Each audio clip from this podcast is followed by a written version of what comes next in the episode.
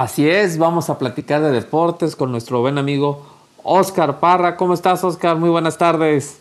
Hola Luis, ¿qué tal? Buenas tardes, ya a mitad de semana. Muchísima actividad en copas a nivel futbolístico por todo el mundo. Eh, terminó recientemente la segunda semifinal de la Libertadores, donde Boca cayó derrotado 3 por 0 ante el Santos de Brasil.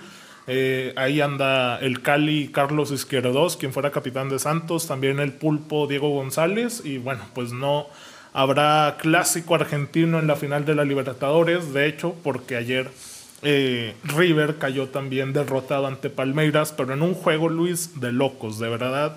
Bar, expulsiones, eh, agregaron nueve minutos para que te des una idea y en ese añadido todavía hubo una acción de gol que se revisó por el VAR de un posible penal. Entonces un juego de locos ahí en las semifinales de la Libertadores, que ya tiene fecha para la final entre Palmeiras y Santos el próximo sábado 30 de enero. Oye, y estoy viendo que Alexi Estival, el técnico del Santos de Brasil, siempre usa la misma playera, ¿verdad? Los juegos claves, hoy que llega a la final, ahorita lo que nos estás comentando, que vence al Boca, al Boca Juniors, siempre utiliza la misma playera en los juegos claves, es una playera con la imagen de la Virgen eh, y, entre brazos el niño Jesús. Sí, una cábala bastante, bastante peculiar del entrenador de Santos. De hecho, ayer también el muñeco Gallardo, que es el entrenador de, de River, eh, salió de la mano del entrenador de Palmeiras y el entrenador de Palmeiras precisamente le decía, tú eres el mejor, tú eres el mejor, o sea, como que lo iba hasta alentando después de que su equipo lo eliminó.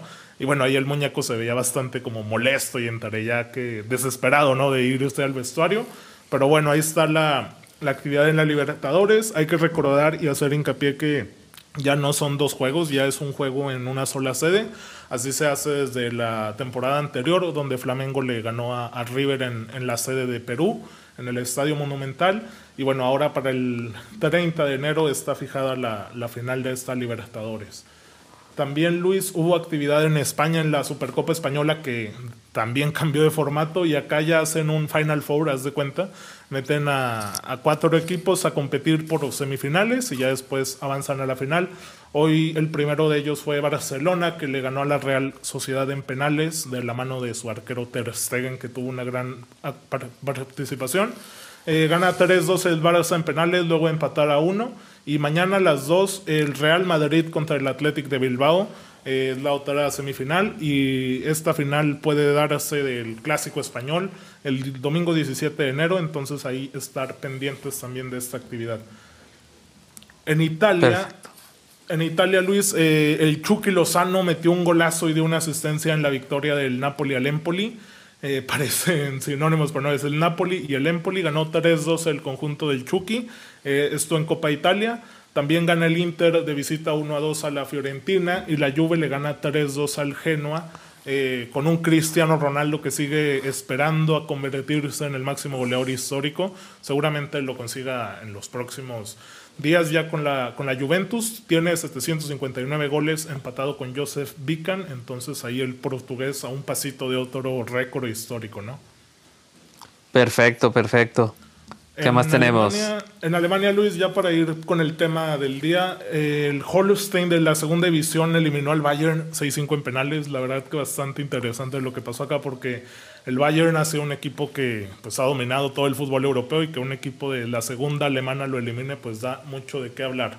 Y bueno, ahora sí la noticia del día se, se registró y se hizo oficial que Joao Malek eh, estará con el equipo de Club Santos en la categoría sub-20 hay que contextualizar un poco de Joao Malek, que bueno, es un futbolista de 21 años, mexicano de ascendencia camerunesa. Fue encontrado culpable de homicidio eh, por accidente automovilístico en junio de 2019. Eh, entra a prisión y en diciembre de 2020, es decir, el mes anterior, sale bajo fianza. Desde entonces se ha estado especulando con su regreso al fútbol en el club de Patitlán de la Liga Expansión. Sin embargo, se cayó este acuerdo por, por las directivas, no se pusieron ahí de acuerdo y finalmente aparece registrado aquí con Santos, aunque esto no quiere decir que vaya a jugar, ¿no? Así es, finalmente el Santos es el dueño de, del jugador, ¿no? Y pues ahí trata de recuperar algo de la inversión. Y aunque la verdad, este Oscar, eh, el delito por el que estuvo inculpado fue este, ¿cómo fue ese término legal? Perdón, se me fue. Es homicidio culposo por un accidente automovilístico que ocurrió en junio del 2019. Eh, el accidente automovilístico es cuando dices, híjole, pues hay que recordar que iba en estado de ebriedad y las imágenes son, impresionantes. O sea, hay una gran responsabilidad del jugador que iba pasado de copas. Este, y si mal no recuerdo, este, era una pareja de recién casados los que mueren, ¿no? Así es. Entonces, bueno, fue una de esas historias muy tristes este, donde la imprudencia tras el volante este, de este joven que le estaba yendo bien en el fútbol y por ende ganando un buen billete, pues la imprudencia de manejar bajo estado de ebriedad provocó la muerte de dos personas que estaban iniciando una nueva etapa ¿no? en, su vida. Entonces, pues bueno, habrá que ver en esta cuestión de que ahora va a estar con el Santos.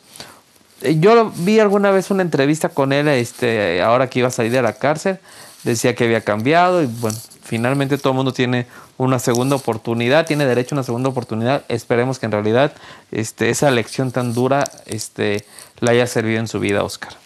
Así es, Luis. Todos merecen una segunda oportunidad y a partir de eso es que se ha generado un debate interesante por, por esta situación de Joao Malek. Así es, así es. Oye, estaba viendo antes de irnos, Oscar, unas declaraciones de Juan Reynoso en el Cruz Azul que ya empezó, ¿verdad? Como todos los, todos los directores técnicos dicen exactamente lo mismo.